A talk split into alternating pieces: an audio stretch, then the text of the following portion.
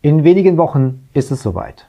Sonntag, dem 26. September, sind Bundestagswahlen in Deutschland. Und wir wählen die zukünftige Regierung. Wir von der Matrix Change haben uns deshalb überlegt, hier eine Sonderausgabe zu machen zum Thema Wahlen für den Bereich Wirtschaft, Finanzen und Steuern und wollen natürlich die einzelnen Parteien in Ihrem Wahlprogramm einmal durchleuchten. Mein Name ist Holger Kuhlmann und ich sage herzlich willkommen zu dieser Ausgabe.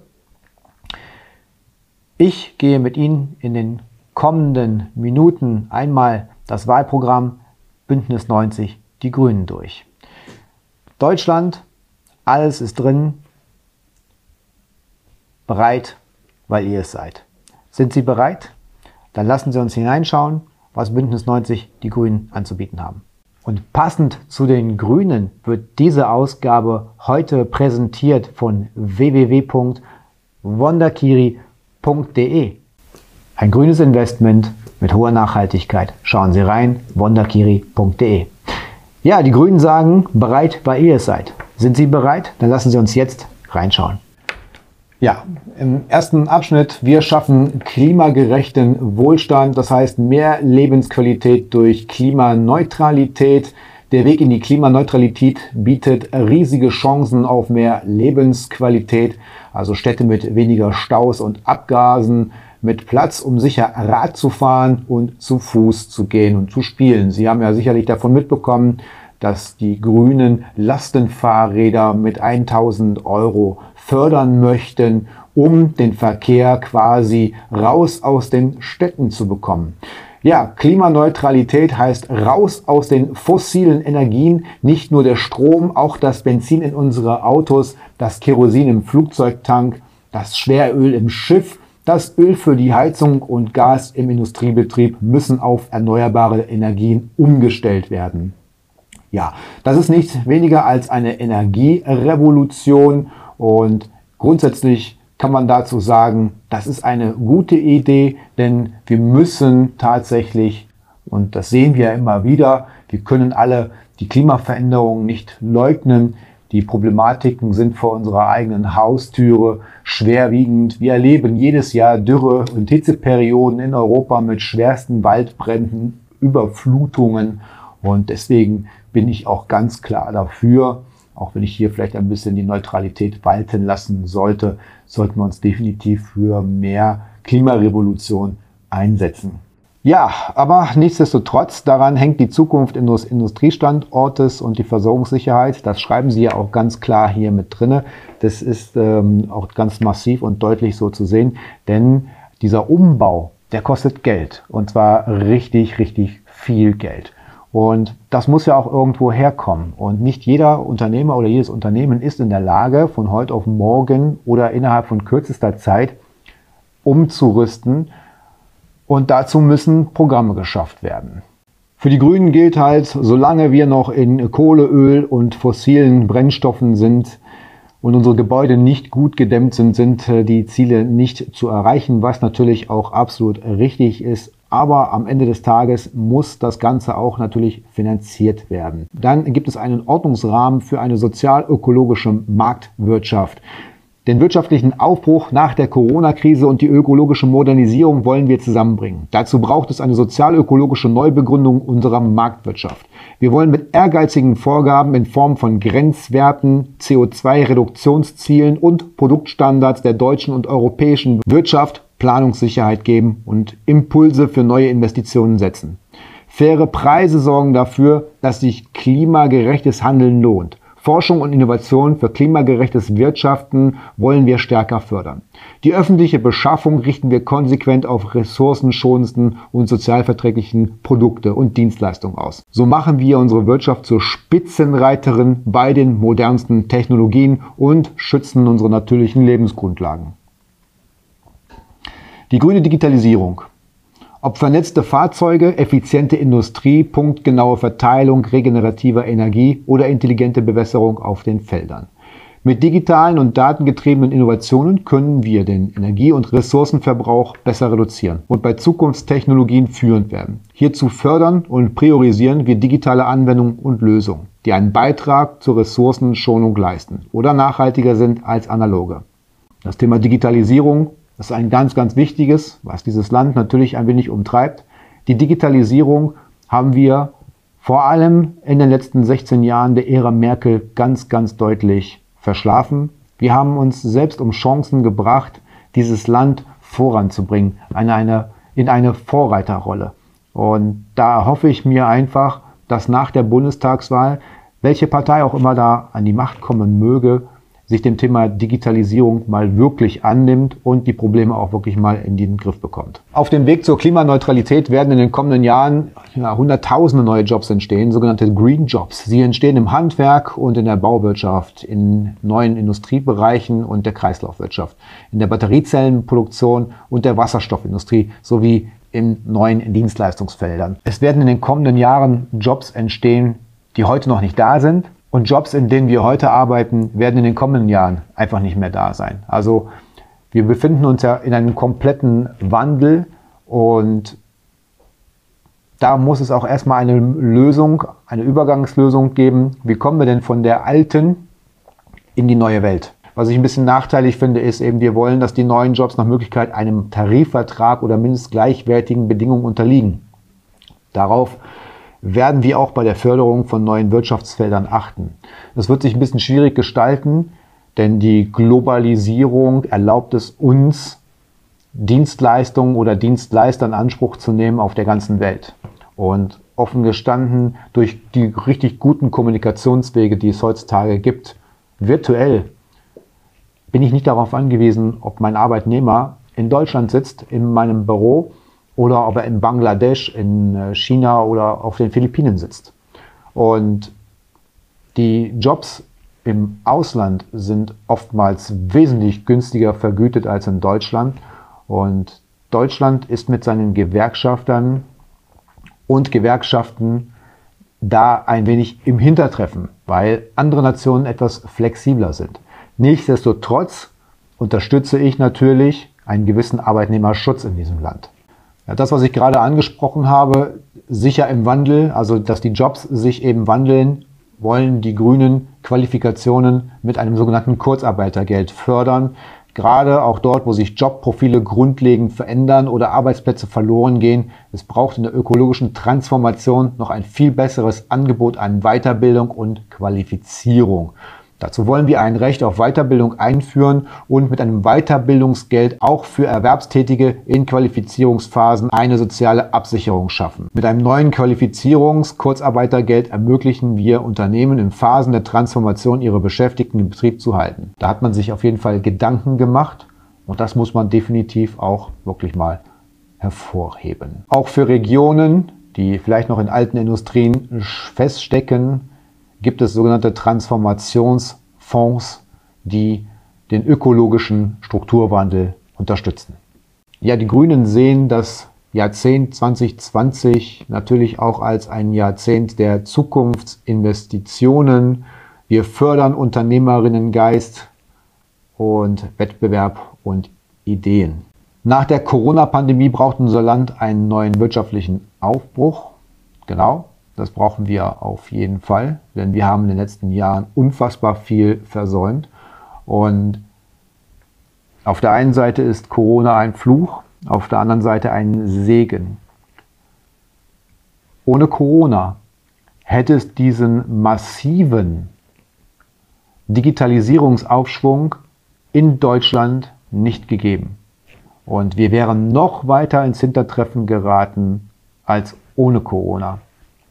Denn erst Covid hat uns gezwungen und auch gezeigt, dass es digital andere Alternativen gibt. So, nur wenn der Staat auch seinen Teil dazu beiträgt, öffentliche und private Investitionen gemeinsam auf ein Ziel ausgerichtet werden, wird Europa den Anschluss im Bereich moderner Zukunftstechnologie halten und sich im Wettbewerb mit den USA und China behaupten können. Sie wollen also in dieser Legislatur, in der kommenden Legislaturperiode eine Investitionsoffensive schaffen, mit den Investitionen soll ein schnelleres Internet überall verfügbar sein. Spitzenforschung von Quantencomputern bis zur modernsten Biotechnologie. Ja, in klimaneutralen Infrastrukturen soll es gesteckt werden, in Ladesäulen für E-Autos, ein Ausbau von Bahn-, Fuß- und Radverkehr, emissionsfreie Busse, in Energiespeichertechnologien, was ja so ein wenig ein umstrittenes Thema bei der Spitzenkandidaten der Grünen ist. Moderne Stadtentwicklung und wir wollen, dass Deutschland bei den öffentlichen Investitionen im Vergleich der Industrieländer vom Nachzügler zum Spitzenreiter wird. 50 Milliarden gibt es zusätzlich oder planen die Grünen zusätzlich zu investieren. Ja, ich möchte das Thema Corona jetzt auch gar nicht mehr weiter so großartig äh, thematisieren. Das steht aber hier in äh, dem Beitrag noch mit drin im Bundestagsprogramm. die Corona-Pandemie hat vielen Unternehmen hart getroffen. Während die einen sich hoch verschulden mussten, haben es andere eben nicht durch die Krise geschafft und mussten ihr Geschäft aufgeben. Es gibt Branchen, die halt ganz besonders stark davon betroffen waren. Und äh, viele Unternehmen musste geholfen werden. In der Corona-Krise wurden viele Aktiengesellschaften durch staatliche Hilfen gestützt, mittels Kurzarbeiter, Innengeld, Beteiligung oder anderer Finanzhilfen wurden die Unternehmen vor Pleite bewahrt. Für neue Hilfen muss gelten, Firmen, die Staatshilfen erhalten, dürfen zukünftig keine Dividenden ausschütten. Ich frage Sie, verehrte Zuschauerinnen und Zuschauer, was halten Sie davon? Es wurden Milliarden in Unternehmen reingesteckt. Und diese Unternehmen haben noch weiterhin Dividende ausgezahlt oder sogar Mitarbeiter abgebaut am Ende des Tages. Und das Ganze auf Staatskosten. Schreiben Sie doch mal in die Kommentare, was Sie davon halten. Die Grünen möchten ein sogenanntes Gründungskapital einführen. Um den Wohlstand von morgen zu sichern, brauchen wir eine neue Gründerinnenwelle mit einem Gründungskapital, das für GründerInnen und NachfolgerInnen einen Einmalbetrag bis 25.000 Euro sicherstellt. Wollen wir dafür sorgen, dass keine gute Idee und kein Neustart an zu wenig Eigenkapital scheitert.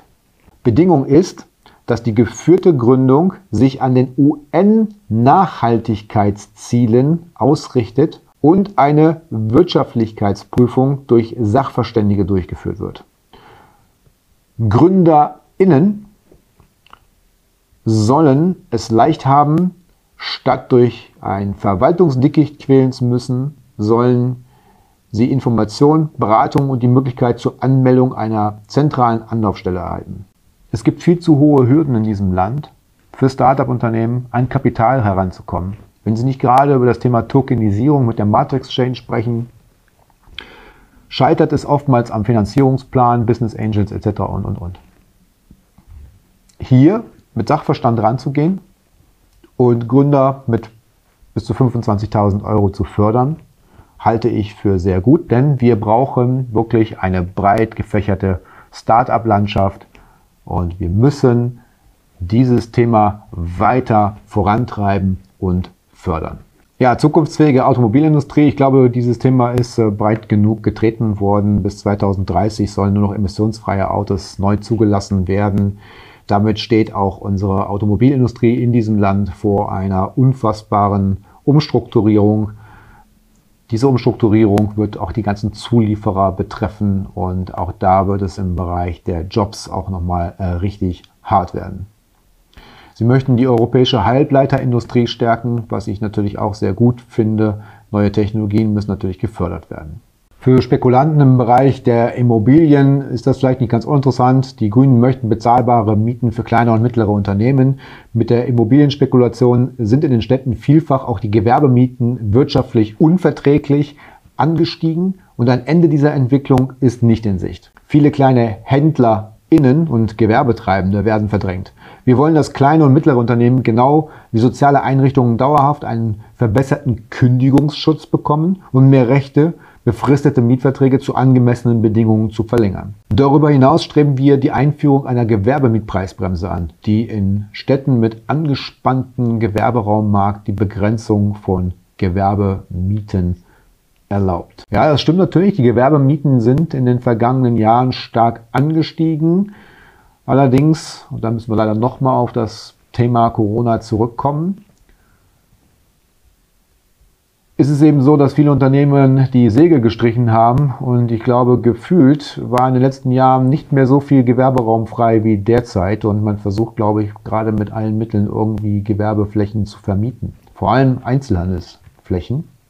Es gibt Städte, äh, habe ich neulich erst noch gelesen, wo äh, Kommunen hingehen und Gewerbeflächen auf eigene Kosten anmieten, damit das Innenstadtsterben nicht so dramatisch voranschreitet. Ja, die Zukunftsfähigkeit eines starken Handwerks sichern. Sicherlich sind die Handwerker eines der wichtigsten Wirtschaftsfaktoren in äh, diesem Land. Das Handwerk bietet einer nachhaltigen Wirtschaft krisensichere Arbeitsplätze. Der Handwerker in Deutschland hat eher das Problem, dass er nicht genügend Mitarbeiter aktuell findet, weil zu wenige Menschen einfach handwerklich tätig sein möchten. Und wir haben ein Nachwuchsproblem. Das ist viel, viel schlimmer. Was dazu führt, dass im Handwerk die Preise exorbitant explodieren, so wie das jetzt gerade ja auch der Fall ist. Junge Menschen, die sich für ein Handwerk entscheiden, machen sicherlich hier kein Fehler. Die Grünen werden dazu ein Programm auflegen zum Thema Gebäudesanierung, nachhaltige Sanierung, Heizungstechnik, Tausch etc um das Handwerk in Deutschland weiterhin zu stützen. Bezahlt werden muss das Ganze allerdings am Ende des Tages auch. Jetzt kommen wir mal zu dem Thema grüne Finanzmärkte. Wir machen die Finanzmärkte stabiler und nachhaltiger. Im Kampf gegen die Klimakrise und beim sozial-ökologischen Umbau unserer Wirtschaft spielt das Finanzsystem eine bedeutende Rolle. Noch immer werden Milliarden in fossile Energien und Geschäftsmodelle, die auf der Zerstörung der Ökosysteme und deren Verletzung der Menschenrechte aufbauen und damit gegen unsere Zukunft investiert. Wir werden durchsetzen, dass sich die öffentliche Hand vollständig aus diesen Investitionen zurückzieht, wenn weiterhin keine verlässlichen Schritte für eine nachhaltige Transformation der dahinterstehenden Unternehmen eingeleitet werden. Öffentlich-rechtliche Banken, Versicherer und Pensionsfonds sowie der Bund als Investor und Miteigentümer von Unternehmen müssen eine Vorreiterrolle bei der grünen Finanzwende und der Transformationsfinanzierung einnehmen. Klima- und Umweltrisiken sollen offengelegt werden und bei Banken und Versicherungen mit Eigenkapital unterlegt werden, sowie bei Ratings berücksichtigt werden. Alle Anlagen, nicht nur grüne, müssen eine Nachhaltigkeitsbewertung haben, die für alle Anleger und Anlegerinnen transparent ist. Dabei sind neben den Klimazielen auch andere Umweltwirkungen, Menschenrechte, Arbeitsnormen und Entwicklungsziele zu berücksichtigen. Dafür braucht die BaFin eine robuste ESG-Aufsichtskompetenz gemäß der Sustainable Finanzregulierung. Auch in der Anlageberatung muss diese Bewertung einfließen. Zum Schutz des Klimas, aber auch zum Schutz der AnlegerInnen brauchen wir eine einheitliche Zertifizierung nachhaltiger Finanzprodukte auf europäischer Ebene. So sorgen wir dafür, dass Kapital von schmutzigen in grüne und nachhaltige Investitionen umgelenkt wird. Atomkraft ist keine grüne Wertanlage. Ja, beim Bilanzskandal Wirecard sind die zuständigen WirtschaftsprüferInnen und die staatliche Aufsicht an ihrer Aufgabe gescheitert. Aber nicht nur die staatliche Aufsicht, auch die Politiker, die damit involviert waren und jetzt auch noch als Spitzenkandidaten aufgestellt sind von den Parteien, da muss ganz klar und deutlich ein äh, Riegel vorgeschoben werden. Die Aufdeckung von Bilanzbetrug muss als Ziel gesetzlich verankert werden. Das ist ein guter Punkt. Der Grünen bin ich absolut für zu haben. Ja, die Grünen verlangen hier eine strenge und harte Finanzaufsicht, denn die Missstände zeigen eben, genau wie der Fall Wirecard, dass dort einfach die Mechanismen komplett versagt haben. Und hier wird es in Zukunft laut den Grünen eine Veränderung geben. Ja, die BaFin muss sich deshalb komplett verändern. Es braucht eine Fehlerkultur innerhalb der Aufsicht und eine Kultur der Skepsis und des Hinterfragens.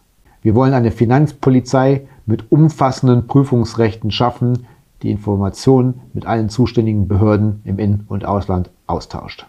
Auch beim Bereich der Bekämpfung der Finanzkriminalität, Steuerhinterziehung und Geldwäsche soll es da zukünftig etwas stringenter zugehen. Das Bankengeschäft muss wieder langweilig werden.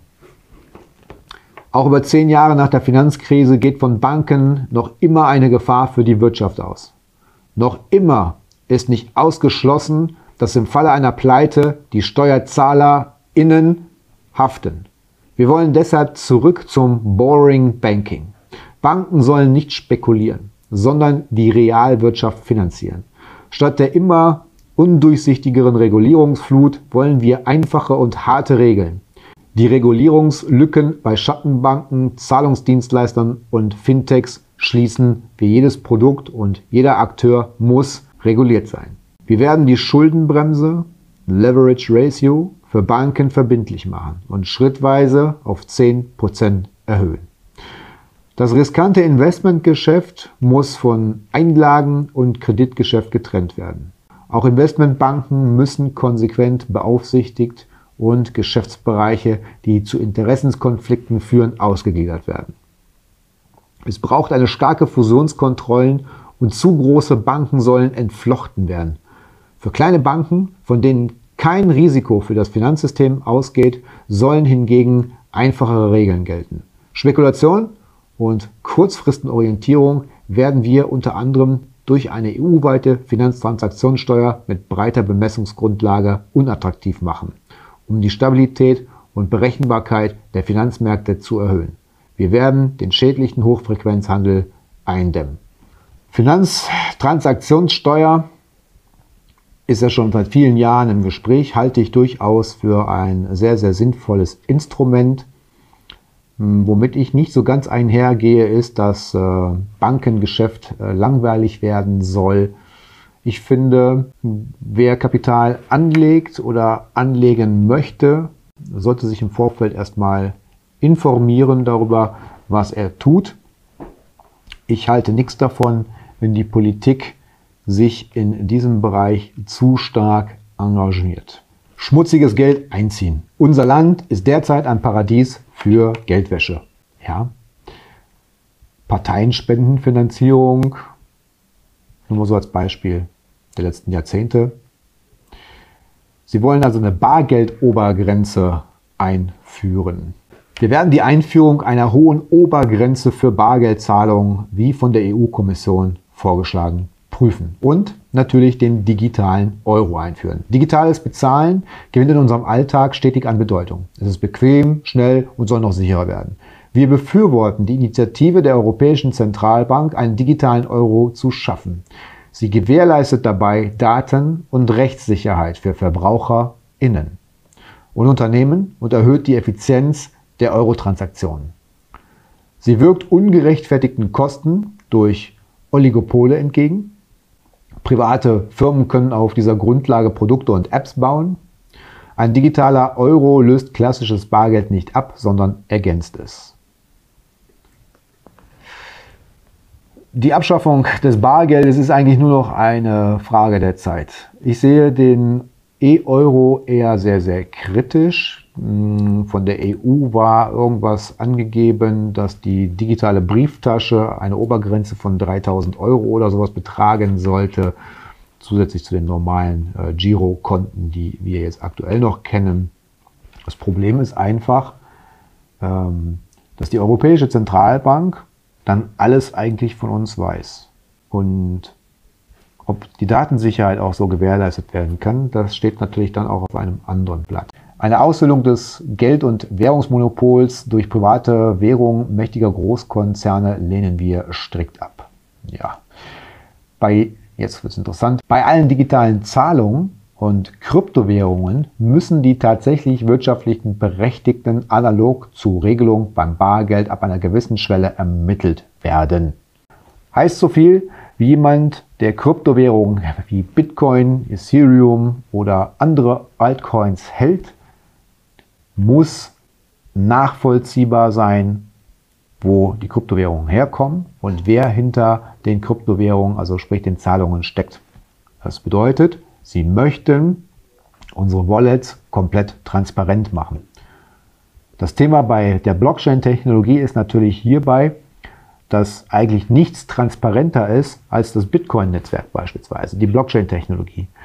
Denn Beim Explorer der Blockchain kann jede einzelne Transaktion nachvollzogen werden und auch quasi sozusagen jeder Kontostand kann jederzeit von jedem Menschen dieser Welt nachvollzogen werden.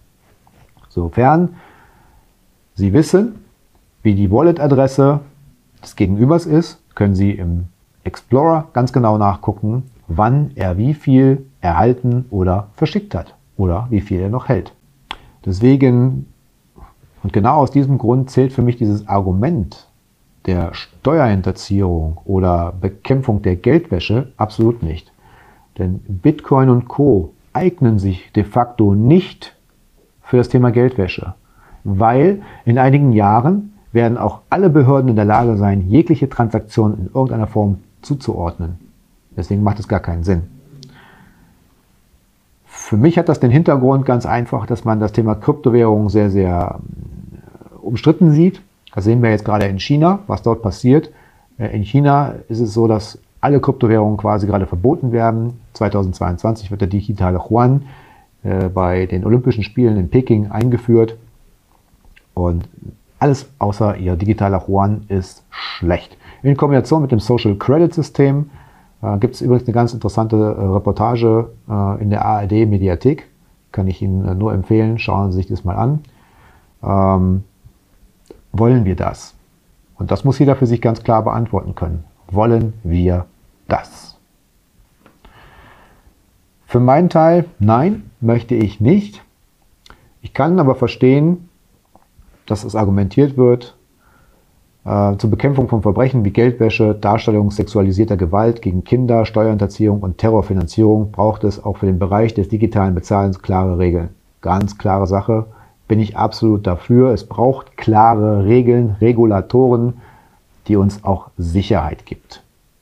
Aber bitte nicht mit dem Hintergrund Geldwäsche, Steuerhinterziehung, Ermittlung von kriminellen Aktivitäten.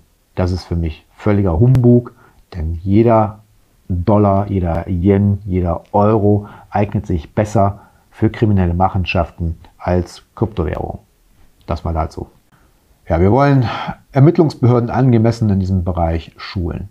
Wir wollen den rasanten Entwicklungen im Bereich dezentrale Finanzanwendungen gerecht werden und die Chancen und Risiken von Kryptowährung und Blockchain differenziert ausloten. Immerhin wollen sie das Thema Blockchain und Kryptowährung nicht gleich per se wie andere Parteien oder auch Staaten per se an Seite schieben und sagen, wollen wir nicht, ist nichts, sondern hier wird immerhin differenziert mal drauf geguckt, das Für und Wider ermittelt. Und das finde ich wiederum gut.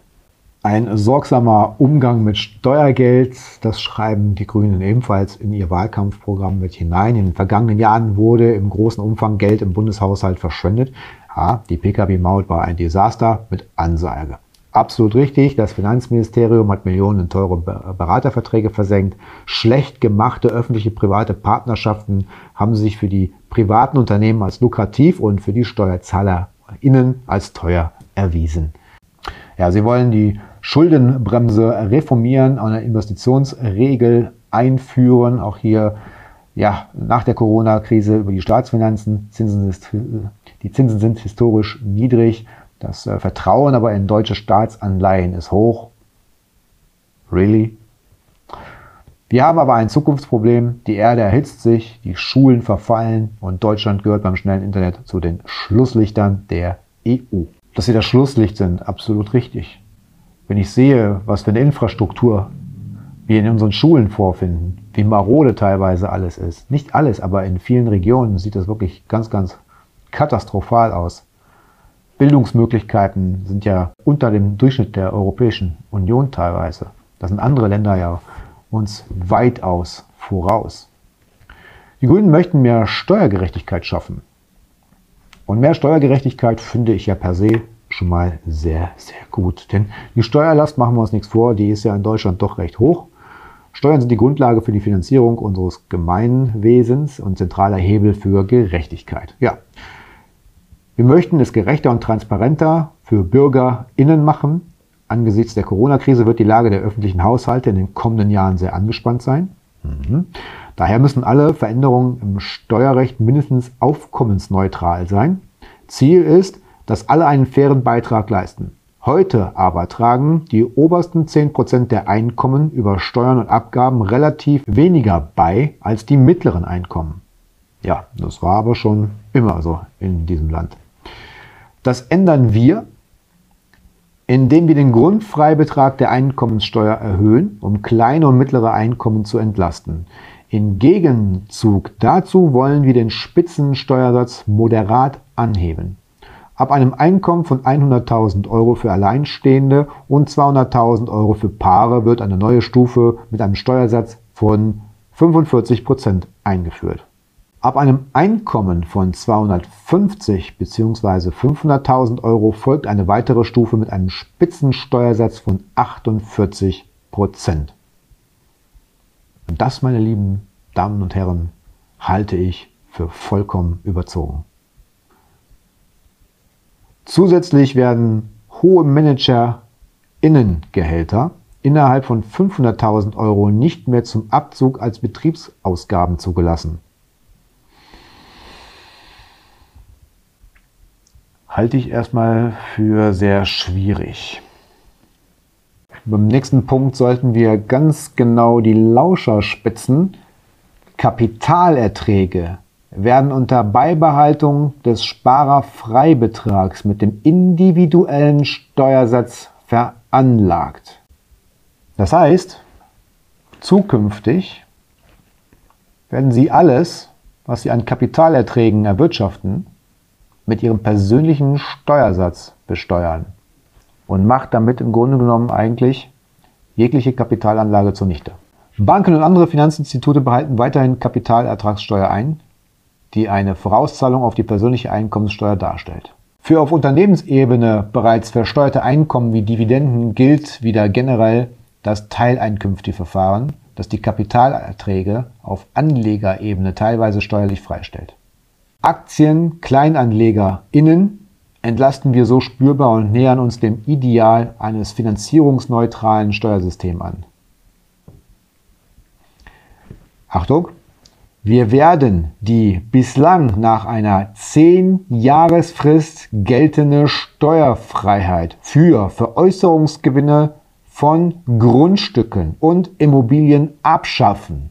Das halte ich für einen absolut fatalen Fehler. Es wird aber noch besser.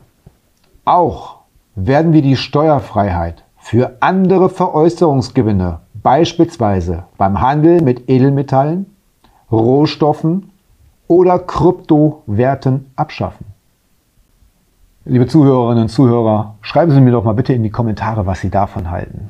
Ich meine, wenn Sie dieses Video oder diesen Audiostream hören, dann werden Sie vermutlich sich jetzt gerade fragen, ja, woran soll ich denn eigentlich da noch anlegen, wenn Veräußerungsgewinne dann auch noch komplett mit dem eigenen Steuersatz versteuert werden müssen, dann sind Kapitalanlagen ja völlig unattraktiv. Wer soll, wie soll man sich denn da eine vernünftige Rente aufbauen, die wir, also Generationen nach 1975, wahrscheinlich eh nicht mehr erwarten darf? Das wird ja heute schon schwierig. Untere und mittlere Einkommen entlasten wir unter anderem durch die Einführung einer Kindergrundsicherung und durch unser Energiegeld.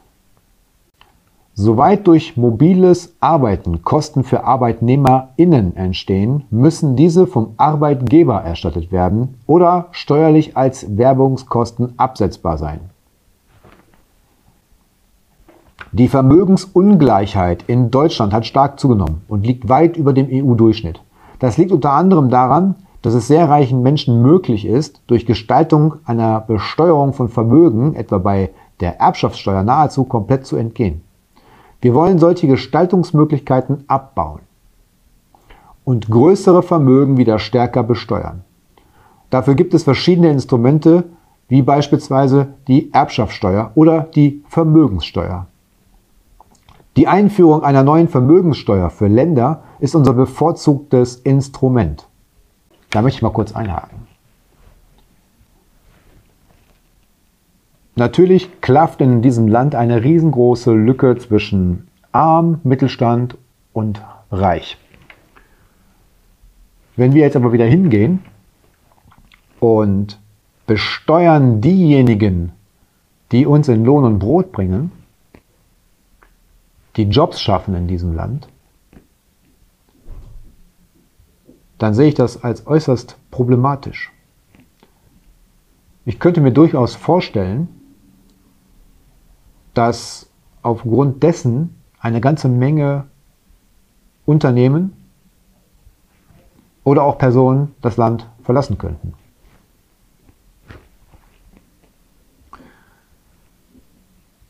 Was ich wiederum gut finde, die Länder sollten die Einnahmen dieser Steuer für die Finanzierung der wachsenden Bildungsaufgaben einsetzen. Die Vermögenssteuer sollte für Vermögen oberhalb von 2 Millionen Euro pro Person gelten und jährlich 1% betragen. Gut, ist jetzt nicht die Riesenmenge. Ich habe schon andere Programme gelesen, da geht es wesentlich wilder zu, was Zahlen angeht. Begünstigungen für das Betriebsvermögen werden wir im verfassungsrechtlich erlaubten und wirtschaftlich gebotenen Umfang einführen. Dabei streben wir Lösungen an, die zusätzliche Anreize für Investitionen schaffen und die besondere Rolle und Verantwortung von mittelständischen und Familienunternehmen berücksichtigen. Ungerechtfertigte Ausnahmen im Bereich der Umsatzsteuer bauen wir ab und sorgen dadurch auch hier für mehr Fairness bei der Finanzierung staatlicher Aufgaben. Die Grünen möchten konsequent gegen Steuerhinterziehung und Vermeidung vorgehen. Jedes Jahr verlieren die SteuerzahlerInnen hohe Milliardenbeträge durch Steuerhinterziehung und aggressive Steuervermeidung. Wir wollen uns mit einer umfassenden Strategie dagegen vorgehen. Die EU-weite Anzeigenpflicht für Steuergestaltung muss um eine Verpflichtung für eine rein nationale Gestaltung ergänzt werden. Wir setzen uns auf internationaler Ebene für eine globale Allianz gegen Steuerhinterziehung ein Zusätzlich zur bestehenden Steuerpflicht nach dem Wohnsitz wird eine Steuerpflicht auch nach der Nationalität für Menschen mit hohen Einkommen ähnlich wie in den USA eingeführt, um rein steuerlich motivierte Wohnsitzwechsel zu verhindern. Wir werden regelmäßig die Steuerlücke schätzen lassen. Die Steuerverwaltung muss deutlich gestärkt werden, um Vollzugsdefizite bei der Bekämpfung von Steuervermeidung großer Konzerne und reicher Bürgerinnen zu beheben schaffen wir eine Spezialeinheit auf Bundesebene. Man möchte auch Konzerne angemessen besteuern. Durch Buchungstricks verschieben große Konzerne ihre Gewinne in Steuersümpfe aus Europa wie aus vielen armen Ländern. So fehlen Milliarden für unsere Infrastruktur und die Firmen verschaffen sich unfaire Wettbewerbsvorteile gegenüber kleinen Unternehmen. Darum kämpfen wir für ein international verbindliches Regelwerk, das Mindeststandards für die Steuerpflichtigen von Unternehmen und Staaten setzt, sowie die Stärkung des UN-Steuerkomitees. Man kann nicht alle Nationen gleich besteuern, aber diese Steuerbenachteiligung gegenüber anderen Nationen sollte wirklich aufgehoben werden. Ja, wir wollen dafür sorgen, dass Konzerne ihre Gewinne, Umsätze und Steuerzahlungen nach Ländern umfänglich öffentlich machen müssen. In der EU führen wir eine gemeinsame Bemessungsgrundlage für die Unternehmenssteuern und einen Mindeststeuersatz von mittelfristig 25 Prozent ohne Ausnahmen ein. Google, Facebook und Co. werden mit einer Digital-Konzernsteuer endlich angemessen besteuert. Auch das finde ich gut, denn diese Unternehmen verdienen Milliarden mit Werbeeinnahmen und deswegen finde ich es gut, dass dieses Geld dann auch endlich in Europa bleibt. Die Grünen sagen, wir sorgen für gute Arbeit und faire Löhne und wollen den Mindestlohn anheben. Arbeit muss gerecht bezahlt werden und die Menschen brauchen gute Arbeitsbedingungen. Aber in unserem reichen Land arbeiten immer noch Millionen Menschen im Niedriglohnsektor mit schlechten Löhnen und unsicheren Beschäftigungsverhältnissen. Besonders oft davon sind Frauen und Menschen mit Migrationsgeschichte betroffen. Das wollen wir ändern. Den gesetzlichen Mindestlohn werden wir sofort auf 12 Euro anheben. Anschließend muss der Mindestlohn weiter steigen, um wirksam vor Armut zu schützen und mindestens der Entwicklung der Tariflöhne zu entsprechen. Die Mindestlohnkommission wollen wir reformieren und mit diesem Auftrag ausstatten. Die bestehenden Ausnahmen für unter 18-Jährige und Langzeitarbeitslose werden wir abschaffen. LeiharbeiterInnen sollen vom ersten Tag an den gleichen Lohn für gleiche Arbeit bekommen wie Stammbeschäftigte. Plus Flexibilitätsprämie. Fair zahlende UnternehmerInnen dürfen keine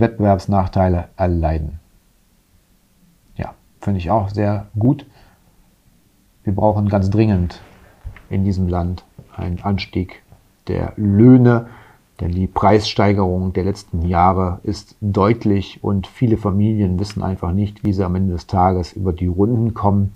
12 Euro ist natürlich jetzt kein Riesensprung, aber immerhin noch besser als nichts. Die Grünen möchten natürlich auch einen bezahlbaren Wohnraum schaffen. Das heißt also, sie möchten ein Recht auf Wohnen ins Grundgesetz verankert bekommen. Alle Menschen brauchen angemessenen Wohnraum. Wohnen ist ein Menschenrecht, aber es wird immer schwieriger, überhaupt Wohnungen zu finden. Das kann ich persönlich bestätigen.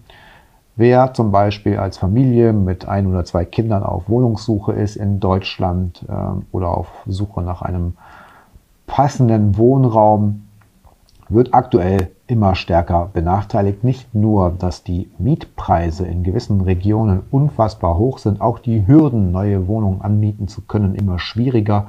Und hier möchten die Grünen das Wohnen ins Grundgesetz verankern, so dass auch gerade Familien, studierende Menschen oder Menschen mit Behinderung, ältere oder Geringverdiener nicht in Bedrängnis geraten, gut und sicher wohnen können. In Deutschland sind derzeit nach Schätzung etwa 700.000 Menschen wohnungslos. 40.000 von ihnen leben ohne Obdach auf der Straße. Mehr und mehr junge Menschen, Frauen und Familien. Das ist ein Zustand, der nicht schön ist und ich finde es gut, dass da etwas ge dran geändert wird.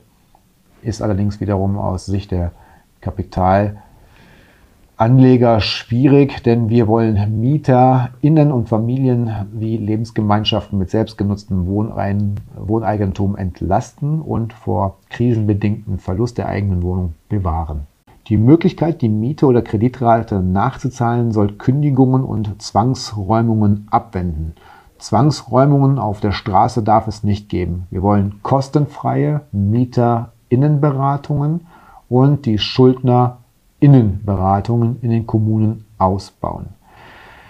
Ja, Mieten sind auch so ein Thema. Viele Menschen geben einen immer größeren Anteil ihres Einkommens für Wohnungen aus. Viele können sich ihre Mieten nicht mehr leisten. Unser Ziel sind deshalb faire und bezahlbare Mieten und starke Rechte für MieterInnen. Es wird ein bundeseinheitliches Konzept benötigt, das in einem Bundesgesetz gewährleistet, dass Mietobergrenzen im Bestand ermöglicht werden und die Mietpreisbremse entfristet und deutlich nachgeschärft wird. Unnötige Ausnahmen beispielsweise bei möblierten Wohnungen schaffen wir ab. Regulierte Mieterhöhungen sollen auf 2,5 Prozent im Jahr innerhalb des Mietspiegels begrenzt werden.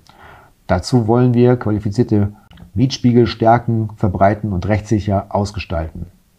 Auch das ist ein Punkt für Kapitalanleger mit Sicherheit von großem Nachteil.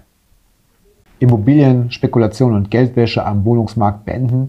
Wohnen ist ein soziales Grundrecht und der Wohnungsmarkt darf kein Ort für Spekulantinnen sein. Zu häufig werden Immobilien zur Geldwäsche benutzt. Das gilt es zu beenden. Wir planen Transparenz durch ein Immobilienregister der EigentümerInnen einzuführen, die Grundbücher auch für JournalistInnen Nichtregierungsorganisationen und die BewohnerInnen der Immobilien kostenfrei zugänglich zu machen und Bargeld beim Immobilienkauf zu verbieten. Das finde ich sehr gut. Es gibt ganz, ganz viele Beispiele, sogenannte Clans oder auch andere, die sich aus, aus nicht äh, rechtmäßigen Einkünften Immobilien erkauft haben und das sollte es zu unterbinden gelten. Deswegen finde ich das völlig in Ordnung, dass hier endlich mal ein Riegel vorgeschoben wird. Das ist lange überfällig. Ja, Veräußerungsgewinne aus privaten Immobiliengeschäften müssen angemessen besteuert werden. Die Spekulation mit Bauland soll unterbunden werden. Wenn in Kommunen große Wohnungsnot herrscht, ergibt sich daraus eine Pflicht für EigentümerInnen, Grundstücke zu bebauen, statt auf höhere Preise zu spekulieren. Auch gegen Fehlnutzung und spekulativen Leerstand von Wohnraum werden wir verstärkt vorgehen. Wir wollen zudem ein Baugesetzbuch, die Möglichkeit einer Ausgleichsabgabe zugunsten der Kommunen eröffnen. Ja. Auch hier wird für den Kapitalanleger wieder größerer Nachteil zu tragen kommen.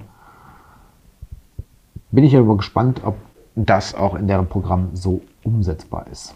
Erwerb von Wohneigentum soll erleichtert werden. Wohneigentum ist für viele Menschen ein Wunsch, der wegen explodierender Immobilienpreise in den meisten Regionen ihres Landes immer schwerer zu erfüllen ist. Wir wollen den Erwerb von Wohneigentum auch im Bestand erleichtern. Deshalb soll das Prinzip, wer den Makler bestellt, bezahlt, genauso für Immobilienkäufe eingeführt werden, so wie es für die Maklerprovision bei Vermietungen bereits gilt. Wir streben an, die Cortage deutlich zu reduzieren, damit sie nicht auf verstecktem Weg zu noch höheren Kaufpreisen führt. Dazu wollen wir die Kaufnebenkosten weiter senken, indem wir es den Ländern ermöglichen, den Steuersatz der Grunderwerbssteuer beispielsweise für große Wohnungsunternehmen zu erhöhen und für Selbstnutzende zu senken. Wir wollen Mietkauf für selbstgenutztes Wohneigentum über die Länder und Kommunen fördern, auch den Kauf und die Modernisierung leerstehender Wohnungen und Ausbauten zu günstigen Wohnraum unterstützen wir. Beteiligung an Genossenschaften und den gemeinschaftlichen Erwerb durch MieterInnen, beispielsweise im Rahmen des Mietshäusersyndikats und anderer gemeinschaftlicher Projekte wollen wir unterstützen. Zum Beispiel, indem wir unbürokratisch günstige Kredite oder Bürgschaften gewähren. Das, meine lieben Zuschauerinnen und Zuschauer, war jetzt mal so ein Einblick in das Bundestagswahlprogramm Bündnis 90 Die Grünen seht es uns nach, dass wir jetzt nun mal auf die finanziellen Aspekte eingegangen sind und die anderen Punkte im Bereich äh, Umwelt äh, und vielen anderen Sachen gar nicht äh, mit berücksichtigt haben. Aber das würde den Rahmen einfach auch wirklich sprengen. Wir haben die Punkte durchleuchtet, die aus unserer Sicht für Sie wirklich relevant sein können, wenn Sie Kapitalanleger sind zukünftig Kapital anlegen möchten, wenn Sie etwas für Ihre Altersvorsorge tun möchten. Sie müssen für sich entscheiden am Ende des Tages, ob die Grünen die Partei sind, die für Sie die Punkte erfüllen, die Sie berücksichtigen und für die, die für Sie wichtig sind. Geben Sie dem Video jetzt noch ein Like und ein Abo und wir sehen uns dann in der nächsten Ausgabe, wenn es um die nächste Partei geht. Ich freue mich, Sie wieder begrüßen zu dürfen. Mein Name ist Holger Kuhlmann und ich verabschiede mich.